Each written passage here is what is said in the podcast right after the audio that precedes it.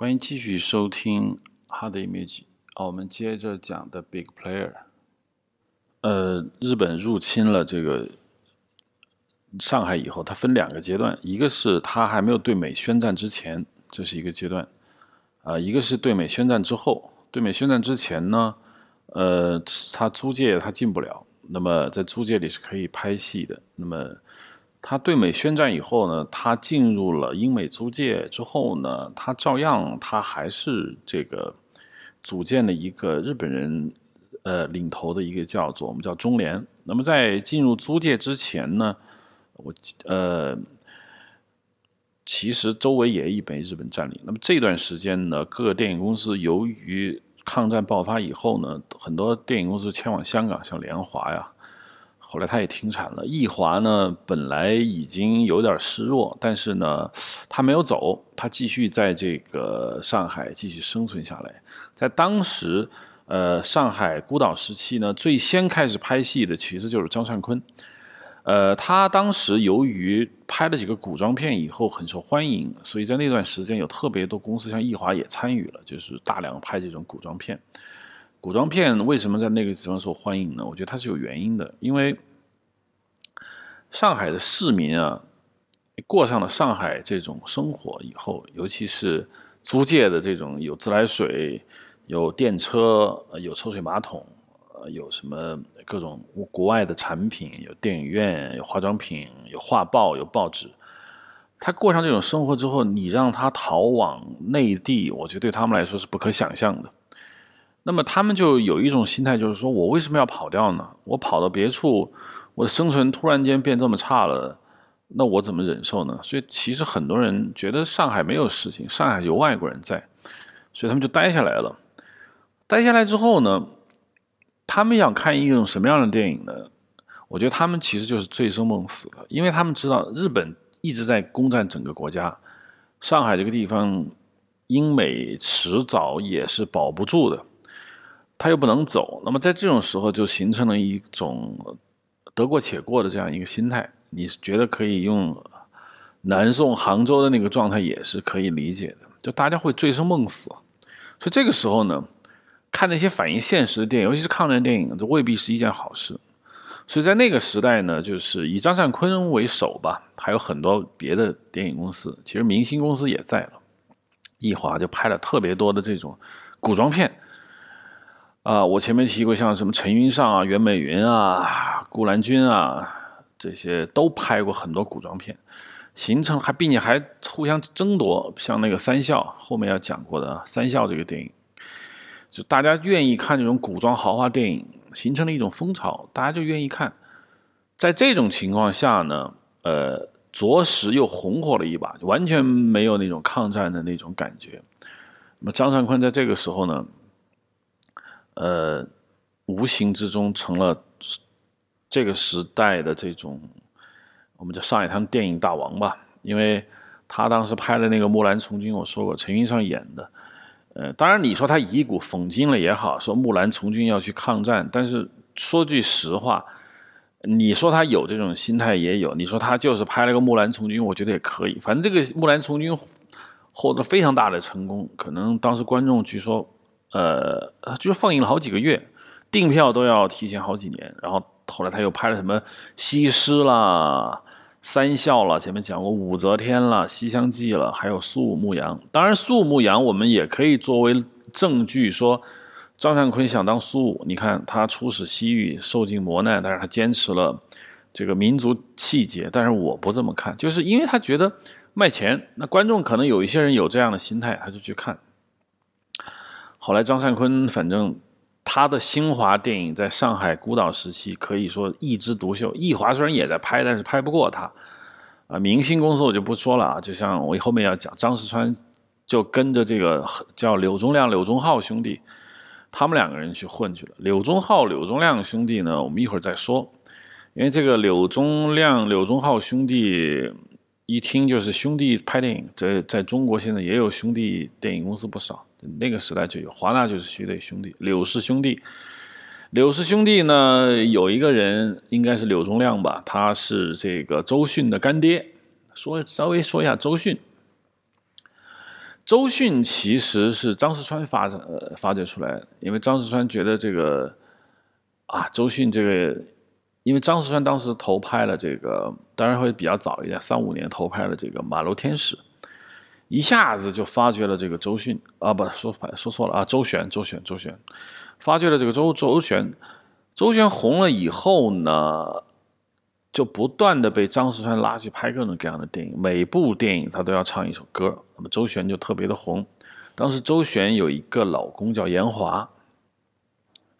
原本周璇跟严华是一对荧幕夫妻，就是大家都是搞文艺的嘛，相濡以沫挺好。但是周璇越来越红，那么这个严华呢就觉得跟自己的明星老婆差距越来越大，两个人就开始产生矛盾，然后那互相吵架。啊，周璇就感觉特别的伤心和难过，然后呢，就突然失踪了一段时间。失踪了一段时间呢，上海滩的报纸就说啊，他去哪里了呢？有人就说他去了柳宗亮那里，那是周璇的干爹，是当时大电影公司的叫国华电影的老板。呃，所以啊，明星拜干爹，恐怕。干爹这种说法那个时候就有了，香港其实也有干爹了，上海旧上海时期也有干爹，现在也有干爹，就去了柳宗亮那里，然后呢，严华就气急败坏，就宣布离婚，然后呢，周旋又跑出来说，其实没有，我跟那个我干爹感情很好，情同父女，我们绝对没有那种事情，你们对他的这种污蔑就是对我的一种伤害，完全站在了。他干爹的这一边，那么严华就气坏了，就就就跟这个周旋就分了手。但是他干爹就绝对也没有放过周旋。据说周旋跳槽到国华给国华拍片的时候，当时他是要怀孕了，大概还大着肚子。他干爹就说：“啊，你大着肚子，大着肚子也得拍戏啊！你拍先拍完戏，你再去生孩子。”与周旋后来就大病了一场啊，这个就。其实明上海滩明星，我前面讲过了，顾兰君也好，陈云尚也好，袁美云也好，包括很多明星，包括李丽华、周璇，甚至后面什么，呃，著名的这个白光，呃，白光可能需要跟大家说一下，白光呢，很多我们听过的那个老歌，尤其是旧上海电影的老歌，就是我因为我不太会唱歌啊，反正。那种老旋律是白光唱的，其实他是整个五六十年代，其中四十年代开始一直到六十年代，白光都是首席电影的这个唱的这种属于老上海电影风格啊。当然不是假惺惺啊，假惺惺是另外一个人，假惺惺，假惺惺，这不是白光唱的，是另外一个人唱。但是白光也有几首特别有名的这种歌，就是懒洋洋的，很醉啊。然后中间还有几句对白，唱上了几句对白，啊，为我为什么这么难过呢？嗯，有这样的，呃，白光的歌呢，我想想啊，应该能想起几句，就是比如花落水流，春去无踪，只剩下遍地醉人东风。这就是白光的歌，那我唱的不好啊。当然，一听这个旋律，大家都能想起来白光是谁。像这个白光啊，刚才说的，还有这个著名的英英，英英跟这个平祖人的故事，其实是我一直特别想讲的。因为就我们说起旧上海的这些女明星啊，有时候我们只看电影史，我们会产生一种错觉，觉得她们为一幕而生啊，她们啊。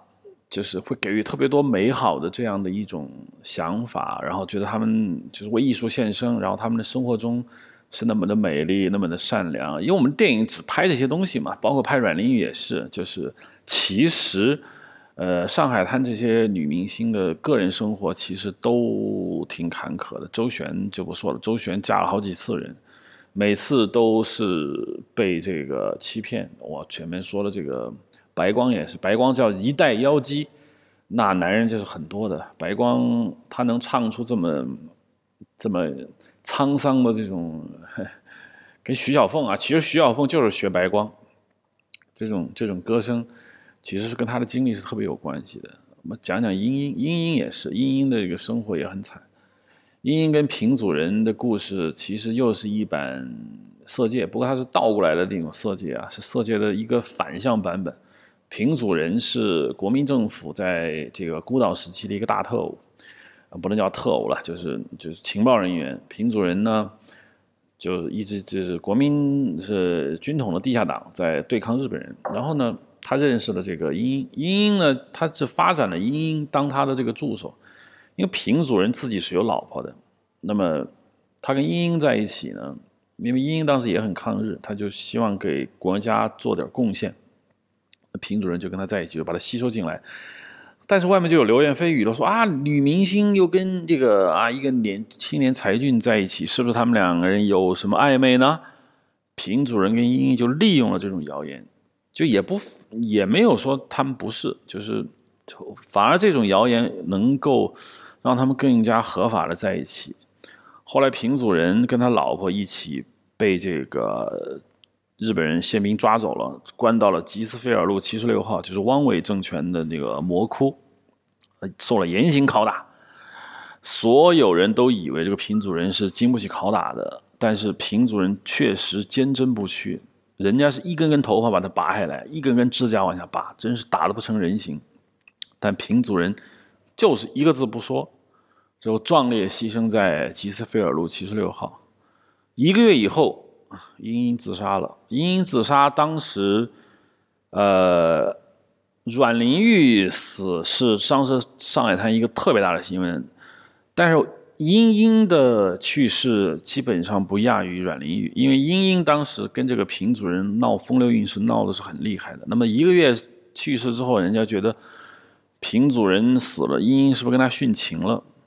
呃，到目前为止呢？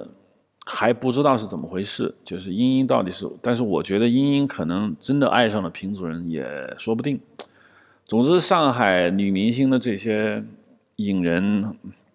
生活是很丰富多彩的，它既有幸福的，有快乐的，有美好的，也有肮脏的，有不堪的，有屈辱的。这个是非常多的啊。说回来啊，本来说的是张善坤啊，说到了这说明星的时候，我们就说两句。反正，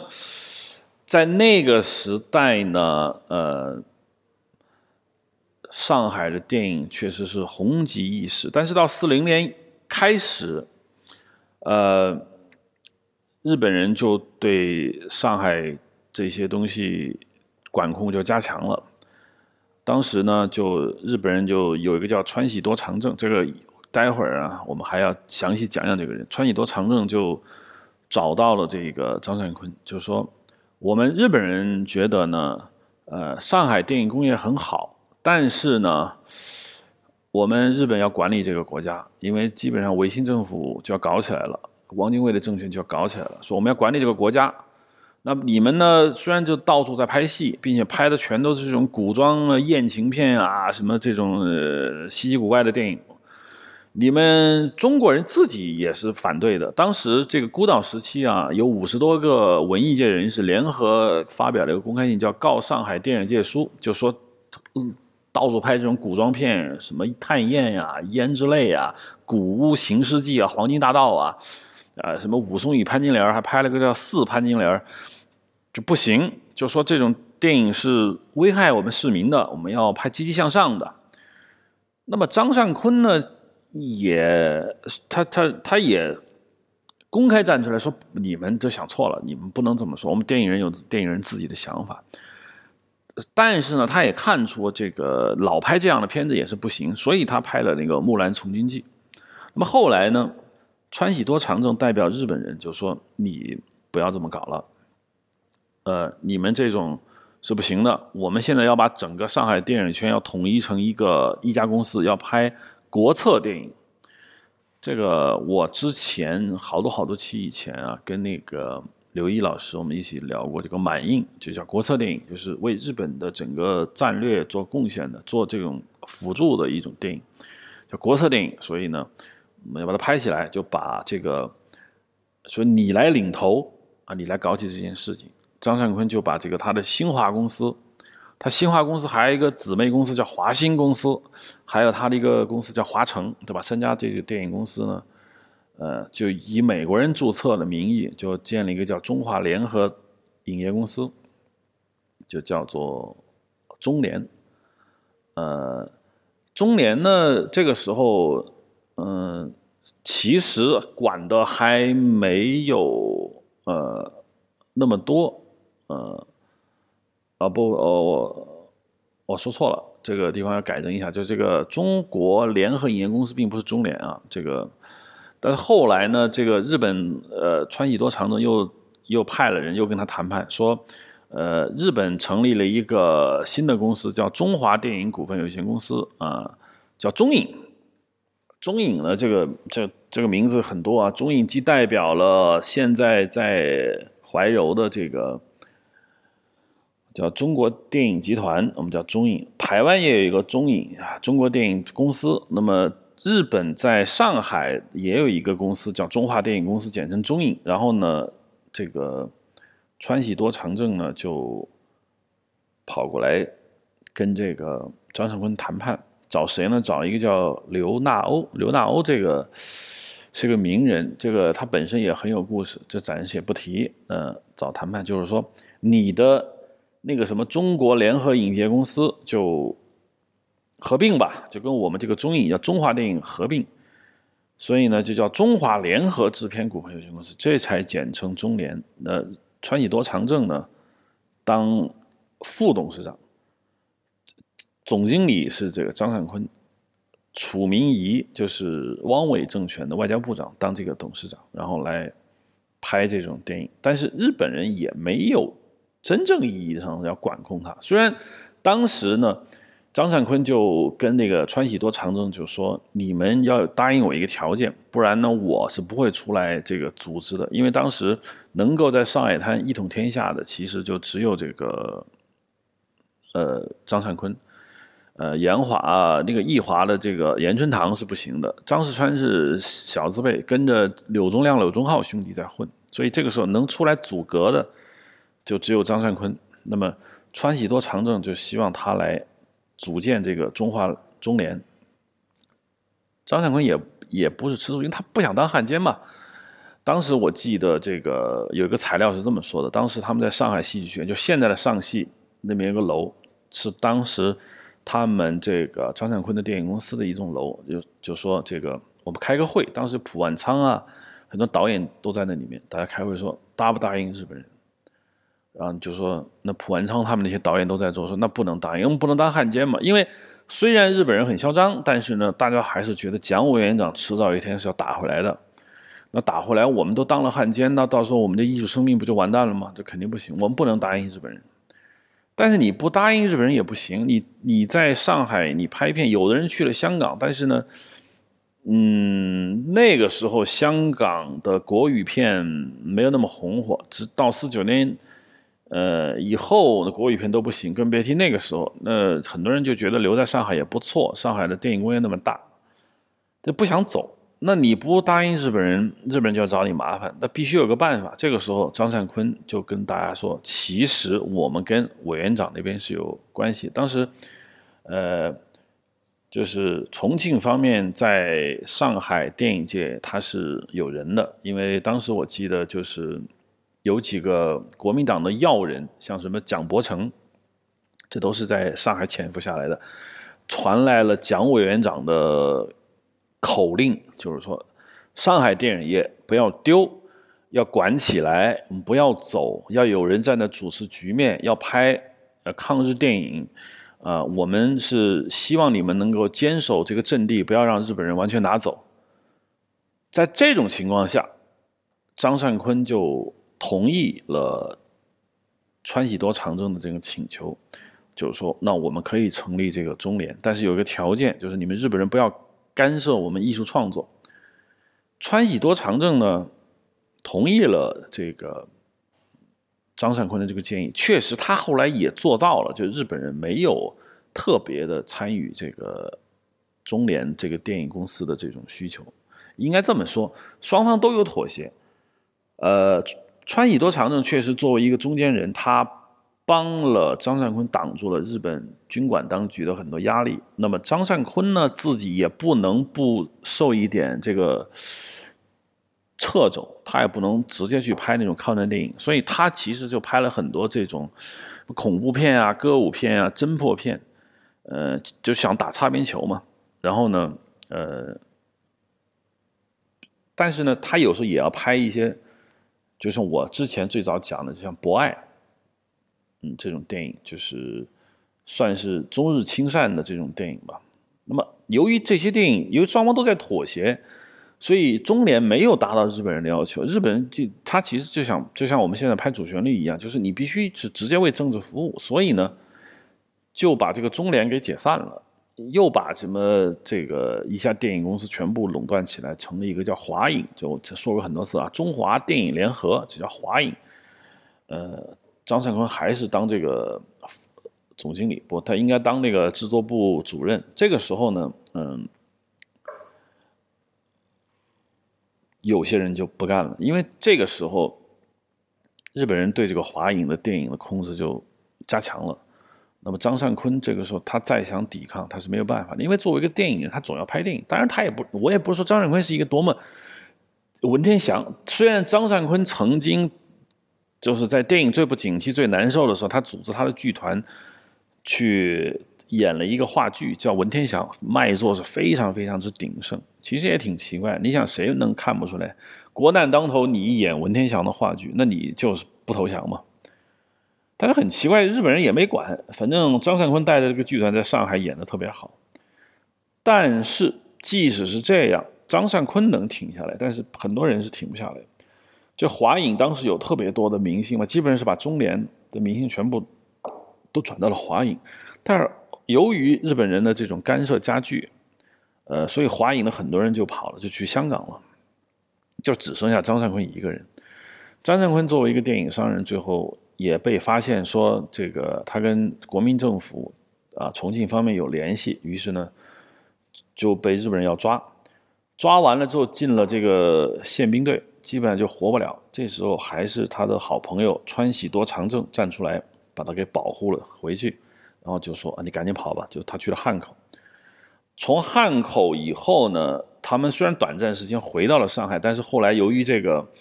国民政府的胜利到来，日本人在南平嗯太平洋战场节节败退。这个时候，张胜坤就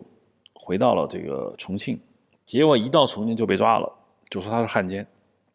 后来多亏了这个，呃，很多人给他作证，并且他拍的电影，你说有多么的国策也没有，基本上是各种各样的什么啊爱情啊、娱乐呀、恐怖啊、艳情啊，就是这些电影而已。所以后来蒋委员长专门跟法庭来了手令，说张善坤是我们的人，你们不要管。所以张善坤就给放了。放了之后呢，他就对国民政府就基本上就失望了。就说你们当初我在孤岛时期的时候，你们跟我保证过，说我是你们的人，你要我掌管上海电影业，我帮你们掌管。现在你们要抓我，虽然我现在放出来，但是毕竟受了很多折磨。啊，四六年没有到，等到四九年，他就去了这个香港。后来他在香港有一大段历史啊，这个就不讲了，因为我们现在主要讲的是张石川，因为张石川没有去香港。那如果以张石川为主线呢，那么。张善坤去了香港，后面的事情跟我们主线无关，稍微提两句吧。张善坤到上海组建了著名的，后来组建了不少电影公司，比如长城电影，那是非常有名的一个电影公司。他以前组建了永华，永华电影公司拍了一个特别牛的一个电影，叫《国魂》的《The Soul of China》，就是。呃，反正红极一时吧，因为我们现在很难看到这个电影，在 YouTube 上我也看不到，都特别想看。就是基本上讲的还是文天祥，因为他之前他排练过这种文天祥的那个话剧，很卖座，所以他把那个文天祥的这个这个里面的演员什么刘琼啊、袁美云又招回来了，然后拍了这个电影，反正投资浩大，反正特别好。然后拍的这个《清宫秘史》，《清宫秘史》是一部特别有名的电影。呃，据说啊，我前面讲过，就是讲李汉祥的时候，我讲过，就是《清宫秘史》很晚的时候，大陆改革开放开始看点香港电影的时候，就当时党中央就看了这部《清宫秘》，其实其实《清宫秘》是一九四八年拍的，嗯，里面就有周旋，我啊说周旋，我想起了姚克，因为这个《清宫秘史》的编剧就是姚克，姚克是周旋的第二任老公，然后他跟严华离婚之后，就跟这个姚克好了，结果姚克又是一花花公子，把他给甩了。这暂且说两句，反正。党中央看了这个《清宫秘史》，就突然间对香港电影人说：“哎，这个香港左翼电影不错呀，那个拍的是非常……因为因为之前拍清宫戏没有像《清宫秘史》拍的这么考究啊。这个是朱世林导演的，这个投资也很大，编导演都特别的强啊。永华公司拍了这两部电影，呃。”因为《清宫秘史》得到了党中央的好感，这样党中央才同意李汉祥来大陆来拍《火烧圆明园》，就是因为觉得他们拍清宫戏拍的真是好，啊，这是后话。反正张善坤，永华完了就开了长城电影公司，长城电影公司后来又拍了这个各种远东吧，因为在他的手里，白光啊、李丽华才红火起来，嗯。他后来又重开了这个新华电影，他是旧上海那新华电影不是给日本人合并，他在香港又把它重新开了。后来他，呃，在日本去世，这就是张善坤的简单的历史，讲他在孤岛电影。我讲这段历史的原因，我只想说一句，就是我们的中国电影史，尤其是。大陆的中国电影是把张善坤是列为汉奸的，说他是拍了很多卖国电影、汉奸电影，说他本人在上海投靠日本人。我认为这是太不道、太不讲道理了。一个电影人，他想拍电影，日本人来了，他想拍国策电影，那是汉奸；他想拍抗战电影，他是英雄。他国策电影也不想拍，他抗战电影他也不想拍，他只想拍商业片娱乐市民，这又怎么样呢？好，这是其一，其二，他在这个中联和华影的这段时间拍了不少的这种所谓不抗日电影，那他是为了生存。一个电影人有必要要当这种英雄吗？一个人拍的电影不管有多恶俗，那只是他艺术层面上的瑕疵，我绝不能认为这就是他的政治上的错误。就算他拍了国策电影，他没有抵抗住日本人，那又怎么样呢？他又不是一个军人，他只是一个电影人，你你让他做什么？我觉得这都是对人做特别严苛的要求，把希希望一个人为自己而死，他没有为自己而死，他就是错的。这简直是太不人道了。从我想这段历史，很多人可能也不是很清楚。总之，我想说一句，就是我们对张善坤要重新要认识，因为作为一个电影人，我觉得他就是一个很好的电影制片人。他不是什么艺术大师，他也不是什么正气凛然的电影作家，他就是一个喜欢讨好观众，喜欢在夹缝中求生存。喜欢拍电影，把拍电影当做他人生最大乐趣的一个职业制片人而已。其实跟张世川是一样的，他没有那么高尚，也没有那么高洁。他虽然拍了《国魂》，也演了话剧《文天祥》，可是他自己并不想当文天祥，他也当不了文天祥。但是一个不想当文天祥的人，就是坏蛋吗？这太难讲了，我不这么认为。那么我们就来说说这个川喜多长政吧，这个人很有意思。这个世界上做电影的人很多，制片人也很多，但是可以叫制片家的人并不多。你可以说有很多电影的制片人，但是大家可能不太听说“制片家”这个词，这样我用的比较多。我对那些早就已经不再是电影制片人这个级别，但是又不想称呼为电影老板的人，我会叫制片家。比如像英国的亚历山大·柯达。呃，比如像拍那个英国电影的索尔扎恩茨，呃，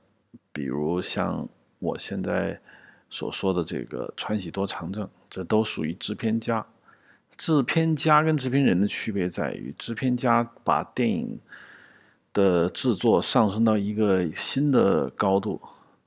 他已经不再是单纯做一个电影这么简单，他是把电影当做一种事业，他基本上。以一己之力推动这个国家的电影工业的水准。呃，可以说只有这样的人才能堪当制片家的这样一个位置。还有一种，我们不是说他推动他这个国家的这个电影，他是在这个电影史上是要留名字的。电影史上经常会留这个导演的名字、演员的名字，但电影史很少能留下制片人的名字，因为他们觉得制片人唯利是图，是商人。但是。把电影制作制作出风范，制作出水准，制作出文化品牌，制作出一个电影潮流的人，那还是有的。在电影史上能堪当制片家的，像我刚才说的这几个比较近代的，还有还有什么扎努西啊，嗯，这些我们叫大制片人嘛，很多。呃，川喜多长政呢，其实在亚洲来说，他的地位。非常高，因为我们对日本电影不是很了解，一定要说他是谁呢？你可以想他是台湾的邱福生，嗯，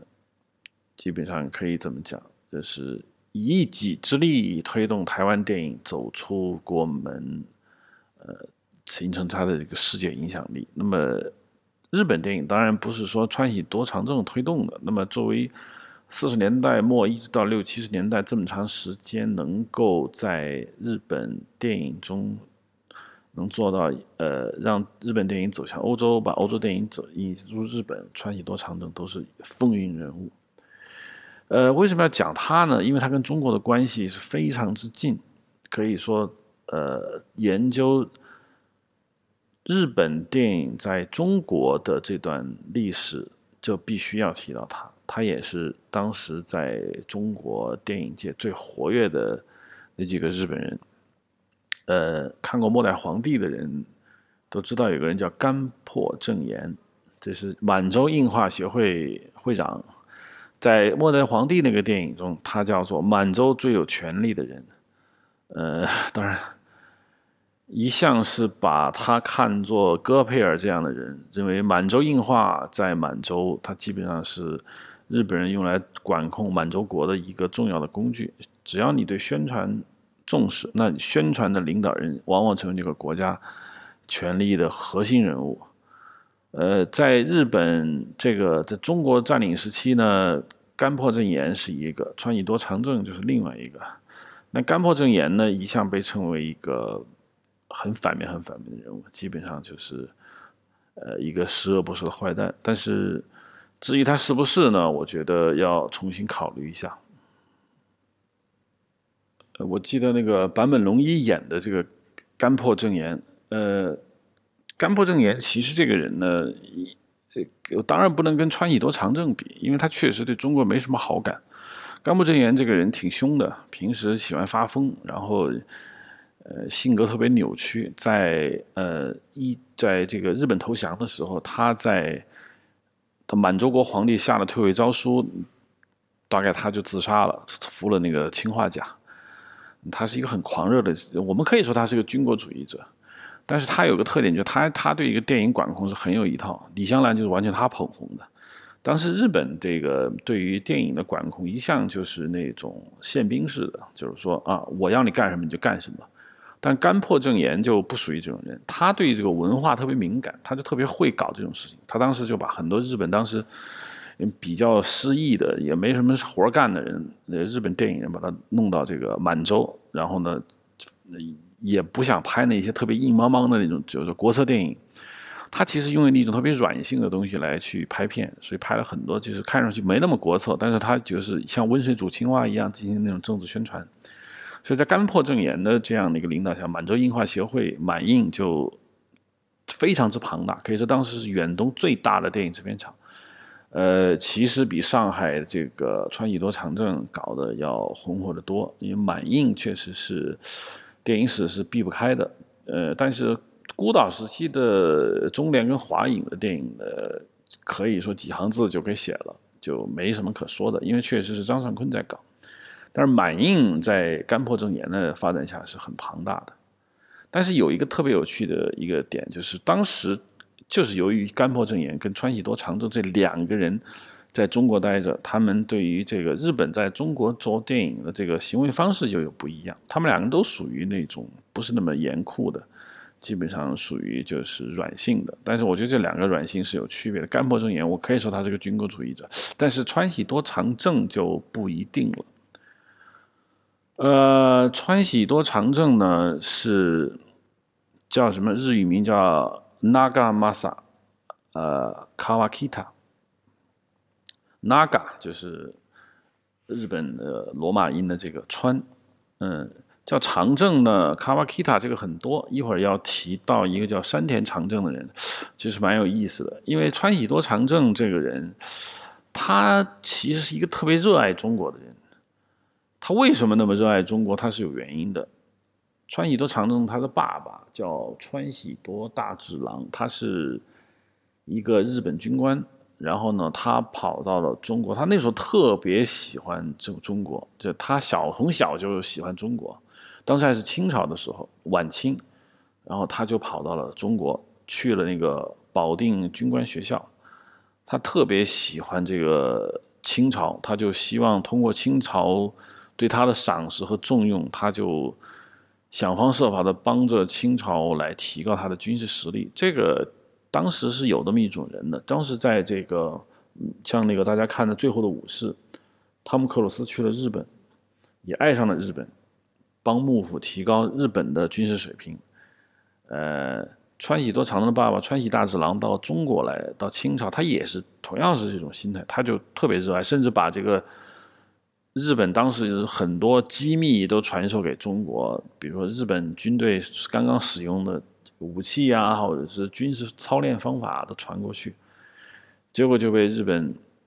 一些浪人吧，也不一定是日本政府，反正就是给刺杀了，然后还把他在之前把他关到一个监狱里，说他跟中国人太好，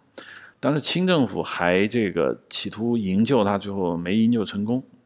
所以就被日本人杀害了。就他太喜欢中国，就被杀害了。他给他的儿子川喜多长政留了一封遗书，大概这个遗书就是讲述了他为什么喜欢中国，让他说：如果我死了，那么你呢就一定要到中国来，来完成我的遗志。后来，川喜多长政确实就真的来到了中国。他来了中国，当然他想给他的父亲，因为他当时年纪还小，他父亲去世的时候他很小，所以他不知道父亲。都干了些什么？所以他到中国来之后呢，他就找到了那个段祺瑞，当时应该是那个保定军官学校的校长。然后段祺瑞没见他，嗯，因为段祺瑞当时可能对这个事情他没有太多的可以办的事情，然后就说：“好吧，你以后来中国你找我，希望你到中国来。”或者川喜多长征确实就到了中国，考了北大哲学系。那时候正好赶上五四运动，五四运动那个一闹起来，这个川崎多长政在中国的这个学习就被打断了。然后呢，他热爱电影，然后他就回去就办那个叫东和商事，这个公司很早就办了。办了之后呢，引进这个欧洲电影到上海，但是在上海的市民看的主要是美国电影娱乐片，然后他就把一些欧洲和法国的，就是欧洲电影引到上海，让上海市民去看。呃，他这么喜欢中国，呃，除了他父亲的影响呢，其实他自己也因为在北大读过书，所以他的汉语说的就很好。他还会说德语，然后他他说他自己讲日本话的时候是有方言的，但是他的汉语他讲的是很纯正的。呃，我说一下他的父亲叫给他起这个川喜多长政，我觉得也蛮巧合的，因为虽然叫长政的。这日本名字很多，但是在这个之前，日本幕府时期有一个叫山田长政的人，也是这两个字，呃，长短的长，政治的政，他是去泰国的一个日本人，就是很像我说的，呃，当时那个美国人到日本幕府时代帮助日本军队提高他的战斗力一样。当时这个山田长政他本来是来中国的，然后他去了泰国，然后就帮助当时的泰王在。泰国去培训军队，然后在泰国后来还策反了宫廷政变，然后在泰国实际上是一个举足轻重的一个人物，影响了泰国的政局。其实挺像他父亲在中国的这样的一个作为。当然，他中他父亲没有这个三年长征泰国干的那个事儿那么大，所以他给他自己的儿子起川喜多长政，其实还是挺有意思的。今天的 big player 就讲到这里欢迎下一次继续收听这个 big player